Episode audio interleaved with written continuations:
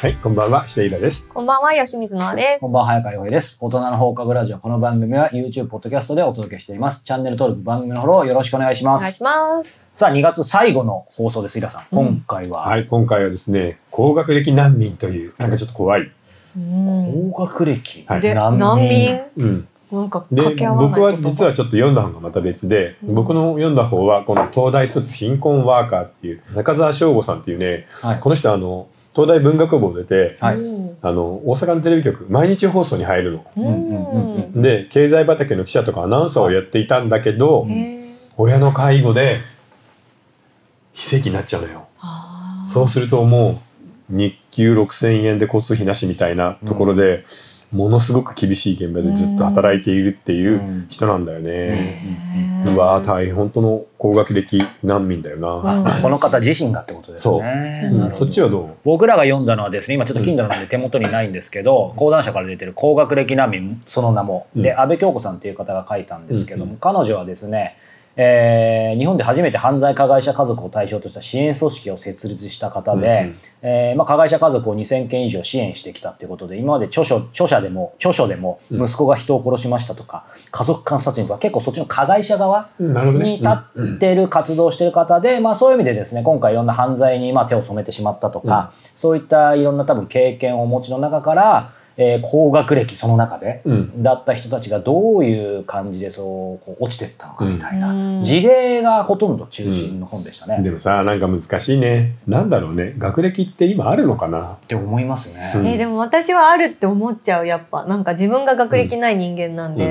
やっぱ大学出てると違うのかなっていうなんかなんとか幻想みたいなものがすごいあり、うん。ある気がします。あの医学部とかさ、うん。えー放送系法律系、うんうん、あと中央官庁とか、まあ、はいお役所ね、お役所。ではものすごく学歴はまだ残ってると思うけど、うん。一般普通に仕事してて、うん。ね、で特にフリーランスでこんな仕事してると学歴なんて全然関係ないなって気がするよね。もともとそうも言われてたしそうだったし今もそう思いうん。ますね。ね小説家なんてさほら亡くなった西村健太さん。健太さん、はい、西村健太さんなんかは高校中退だから、はい。うん。多分中卒なんだよね、うん。あそれでもさ全然賢いので、うん。だからそういうふうに考えるとねただ自分がいる世界がどこによって違うからね、うん。僕この前っていうかちょっと前になるんだけど 神保町の喫茶店で本屋さんに寄ってうん。何冊か本を買って、はい。喫茶店に入ってさその日買った本をこうやってパラパラめくりながらこれどうかなみたいなチェックをするの楽しいじゃん5冊ぐらい買って、うん。ですね。でそうしたら隣にあの千葉県の県の職員の人なのよ、公務員2人もうおじいさんなんだけど、はい。でその2人が延々と自分の部の人間のことを品定めしてるの。でその時にあの何かの誰々君はっうん。て言ってその後に必ずうん。卒業大学と学部が出てくるの。え誰々さんは学部千葉大の千葉大の法学部だよな。千葉大だと頭いいですがか。優秀だなみたいなことでそれを延々と言ってるのを見て、うん、で私立で法政のなんとかだよみたいなのでずーっと喋ってるのを聞いてうわこの人たちは本当に一生学歴だけで人を判断して生きてきたんだな。すごいなと思ったけどでもそういうところは日本の全国各地にいっぱい残ってると思う。あなんかでも直接はさっきお話したようにないですけど、うん。僕もその仕事柄まあたまにね、うん。あの大きな企業の人たちと仕事する時ありますけどなんか別にポジネガの話じゃないけどその人たちが例えば、えーうちの会社でこの学部の実は先輩が結構偶然多いんですよみたいな、うん。そういう話はしてだからいい悪いではないんだけどでもやっぱり大学の話はしますね結構ー大きな企業と。うん。何なんだろうな。いやだからやっぱりある種さ頑張った人にとってはさ自分の勲章なんじゃない？うんまあね。僕らはほら受験の時頑張ってないから。頑張ってねそうですね。僕本当に受験楽しくなかったので。うん。でなんか大学もそんな大したことないだろうとか思って勉強しなかったんだよね、えイラさんどうやって大学入ったんですか？勉 強大学は全くく勉強しないでたまたま受けたら受かったところに行っただけ。でもたまただま受って試験の前日にさ「キャッチ22」ってあるじゃん。あれ上下巻なんだけどこれ面白いなと思ってん。2冊読んじゃったからね試験の前に。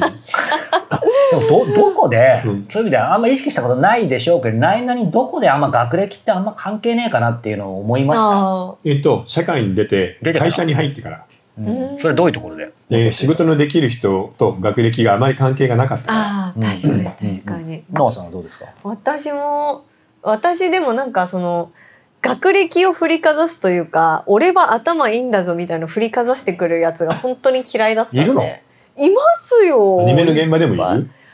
あのささすがに最近はないですけど、やっぱ20代のどうい頃とか。うどういう発言が例えば？うーんなんかうんババカだなみたいな。なんか「はあ」みたいな。なんかちょっと鼻で笑われたりとかなんかすごい上から指図してくるとか。それは何学歴も言われたの？いや学歴でもたまになんか言われることもありますよねいやっぱ。パワハラ体質なんだよねどこの大学行ってたの？みたいな。大学出てるの？みたいなこと言われたりとか。あとあごめんなさい。ちょっと話脱線しちゃうかもしれないけど女性の場合学歴よりも 結婚してるかしてないかで品定めされることは結構あった。そうかそうか、うん、うん。そうですね。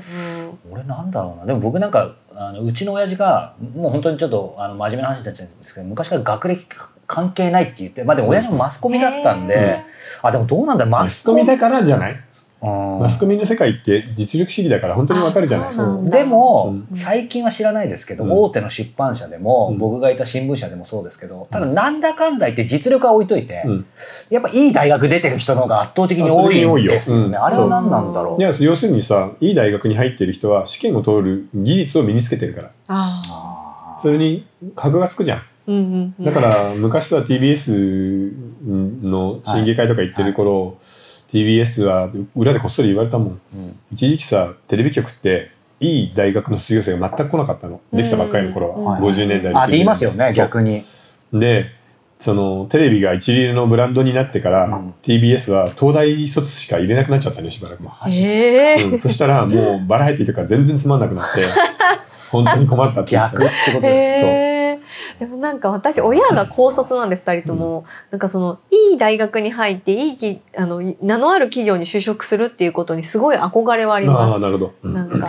いや僕はもう本当になかったんだよな、えでも僕その新聞社入った時やっぱり新聞社ってみんなほら特にマスコミ早稲田が多いじゃないですか。うん。だから自分は全然、まあ、日大だったんで、うん。あのそういうのもなかった。そもそも受かんのかなと思ってなんか同期で10人なんですけど僕自体以外は全員東大慶応もう一橋とかであと海外で。でで会社入ってから上司に「これななんで僕取ったんですか?」みたいに聞いたら「いやいやバカだけどなんかちょっとバカだけど。いやまあいい意味でね。あのひ一つだけなんか他と違ってそういうなんかちょっとポテンシャル採用みたいな感じで言われて、えー、嬉しい。でも当たったね。うんね、まあでも会社辞めちゃってますからね会社もその頃残ってる人たちに比べたらさうん。全然今のがいいじゃんわかんないですけど、だからそうなんかいいかわかんないけどそうだから学歴なくてもまあなんとかなんだろうなぐらいのはちょっと思いまそうしたね。僕それは思うな。あと、まあ、大学行っても行かなくても別にいいんだけど、うん。その社会人になってから勉強を続けてる人と、うん。もう学ばなくなった人で猛烈に差がつくっていうのはあるかな、うん。その勉強学びっていうのは例えばどういうことになるんでしょういやだから自分でさコツコツ読書をしたりファクトチェックをしつついろいろな記事を読んだりする、うん。みたいなことができている人は大丈夫。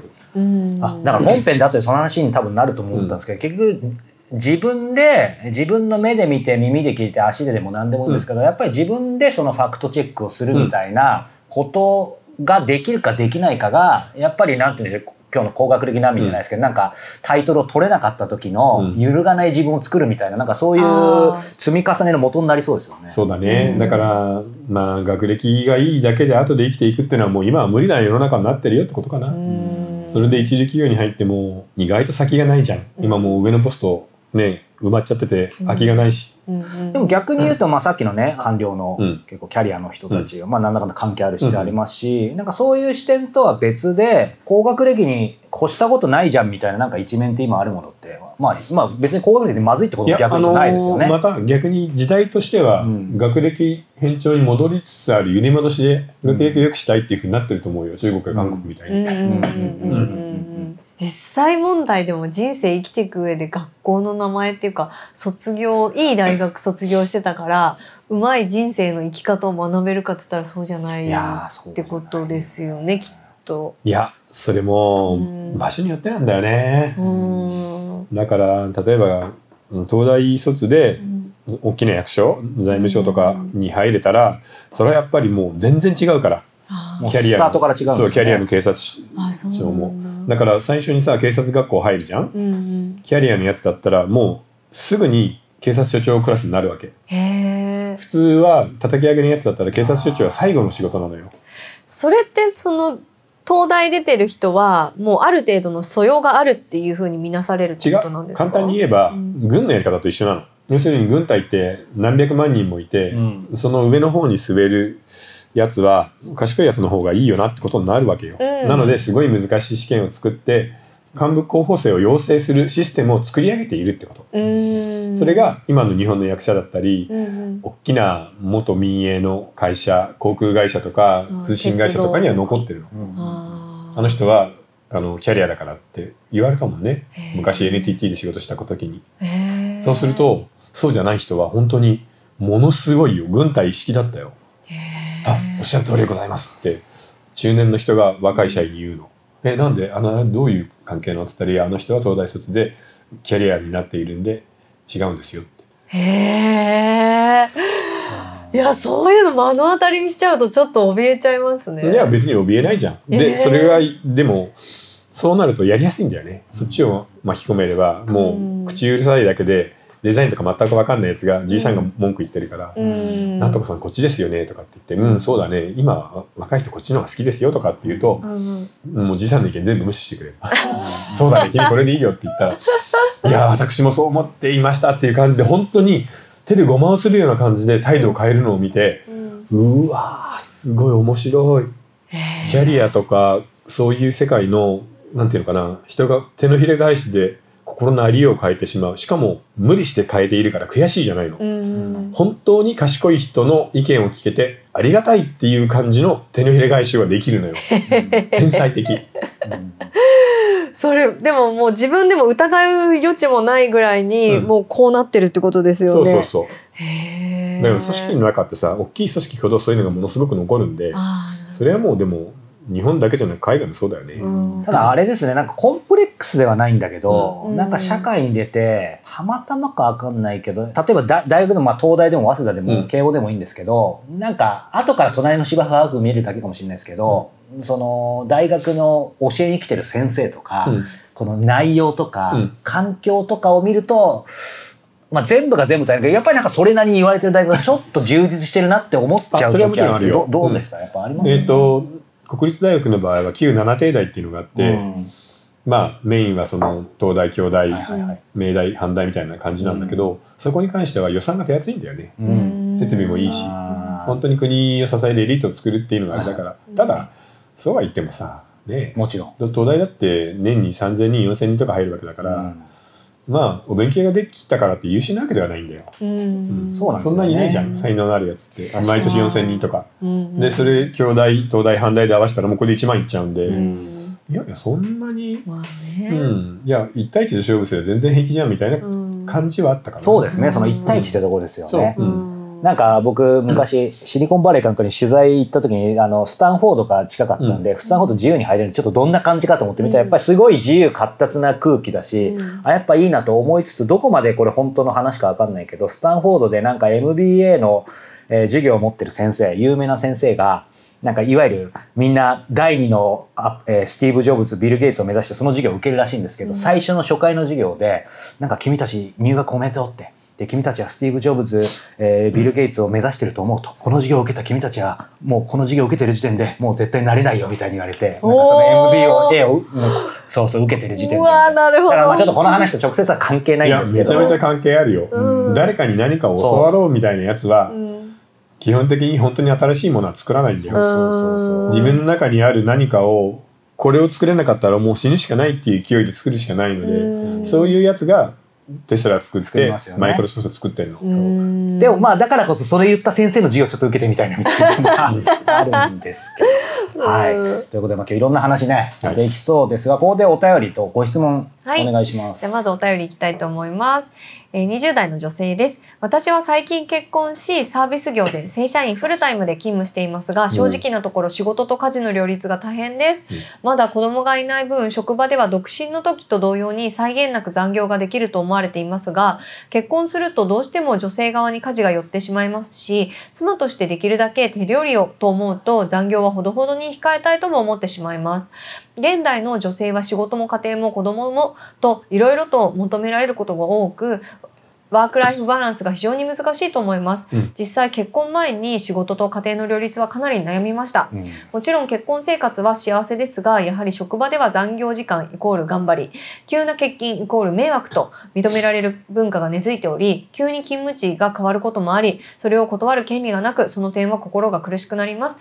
仕事には手を抜かない前提でもっとそれぞれの働き方に理解がある文化になれば結婚にメリットを感じる方も多いのではないかと思います昔は日本も個人 または夫婦で商店をやったり農業や自営業をやったりする人が多く家と職場が近くその境界線が曖昧だったりする人が多かったと聞きますが今はそういった働き方が少しずつ衰退し雇われて働く人が多いのでなおさらそのように思います。という。なるほどね、ん。いやでもあるかもね。で女性は大変だよね、ねやっぱり家事に関しては男性やっぱほとんどやんないのが、うんまあ現実だからね、うん。やっぱりそのキャリアと子育て特に子育て、ね。両立は本当に難しいと。だから逆に言うと中国と韓国と日本はうん。もうなんか絶滅を選んだんじゃない？もしかしたら、うん。去年日本人のはい。新生児生まれたの72万人なんだ。切ってますもんねとっくに100万は、72万人が死ぬまで生きて85年じゃない？うん。そしたらもう5000万ちょいようんうん756うん。うん。6000万弱か。ううん。んって言ったら今の余裕で半分以下だから、うんそうですね。でさらに実は72から減っていくので、うん。結婚もしないね、うん。人も増える。いやでもいいんじゃないかな。自分たちのセレクトで初めて亡くなる国になるっていうのは、うん。一つのなんか名誉だなって思うけどね。なんかあの今回読んだ本でもありましたよね。なんか女性に働いて自分がその主婦をやるぐらいだったら死んだ方がマシだみたいなね男性結構いましたけど。まだまだいたね。うん。ね、実際どうなんでしょうね。そういう働き方っていうのは。じゃあ次無料の質問いきたいと思います。えー20代の女性からです。石田さんが広告の仕事で働いていた時は残業代なしだったと言っていました、うん。また果てしなく働かせるみたいな話もありましたが、うん。果てしなく職場にいて働いて集中力や注意力は続くのでしょうか？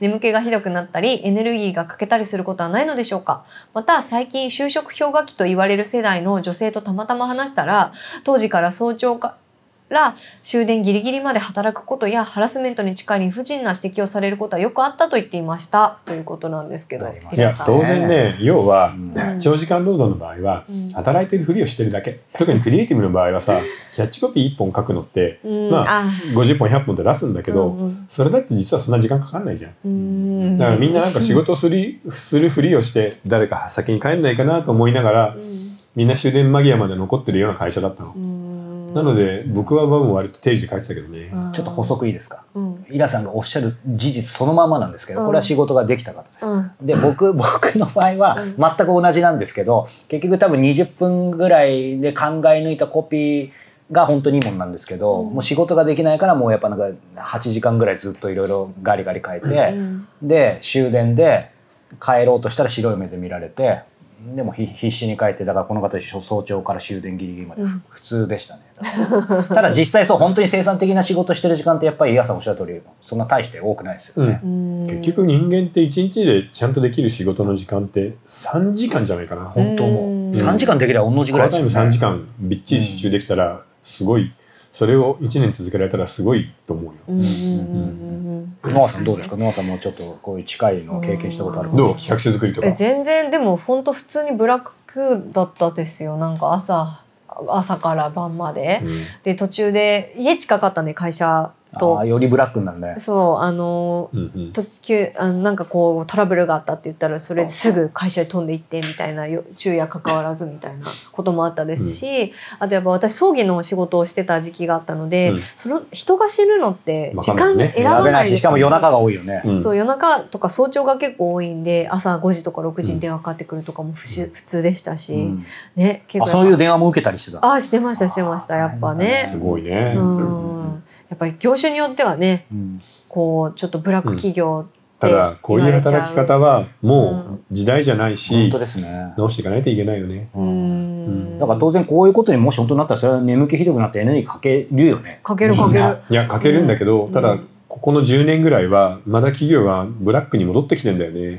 一時期雇用がだいぶ改善されたんだけど今正社員でも本当にブラックになり始めてるから、うんちょっとそこが一番心配かな。日本の雇用環境が本当に良くなくなってる。えー、じゃあちょっとこの後そういう話もちょっと聞きたいですよ、ね、あれだねなんかせっかく収まりいいところであれだけど、うん。なんか決して良くないんだけど、うん。どだからそれを人に受け継ぐとかはないんだけどどっかで自分としては多分そう思わざるを得ないし思わされるみたいなのがあったからこういうのが続いてきたんだろうけどさ、うん。なんかこのブラックなところで働いて、うん。なんだかんだ鍛えられたからなんかいい今となってはいざという時になんかそういうちょっとガッツがあるとかさ根性が効いてよかったなみたいなところをちょっと思っちゃってけどこれもやっぱ幻想なんですかね。こういういやそんなことないんじゃない？それはくやっぱり糧になってる部分はあそれはやっぱりりますよね。無理したらできたっていうのは、うん。ただそれがいつまでもできると思っていて次にやってみたらできなかったみたいなことは多いからね、うん。いや特に年を取ると。そう。うん。だからなんか本当にそのプロダクションとか行った時ももちろんお世話になったんですけどみんなそこで40代50代でやってる人がいたから、うんで給料それなりにプロダクションしては良かったんですけど俺これ絶対無理だと思ったから、うん。だから続けてる人もいるわけですよ、うんね。いやだからさすごいよね。本当に、うん。で正直言ってそんなにクリエイティブな仕事じゃないじゃん。そう。泥臭いですよね もう、もう本当に何？あぜ道作りとかさ本当雑草抜きみたいな仕事だからさ、うん。クリエイティブとか玉拾いみたいな感じですよね、うん確かに確かに。部活動でしたね、うんはい、ということでですね、えーこの後ね、この高学歴難民、えーそして働き方についてね、えーたっぷりと話していきたいと思います。え続きは4通りご視聴方法がございます。YouTube メンバーシップ、Apple Podcast サブスクリプション、audiobook.jp、ニコニコ動画、いずれかの方法でご視聴ください。え詳しく概要欄をご覧いただけたらと思います。それでは後ほど。